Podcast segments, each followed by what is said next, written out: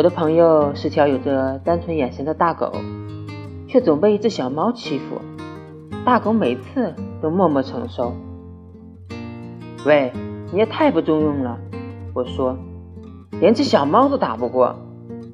大狗很惭愧，不好意思地说：“可是它除了欺负我以外，就没有别人可以欺负了。”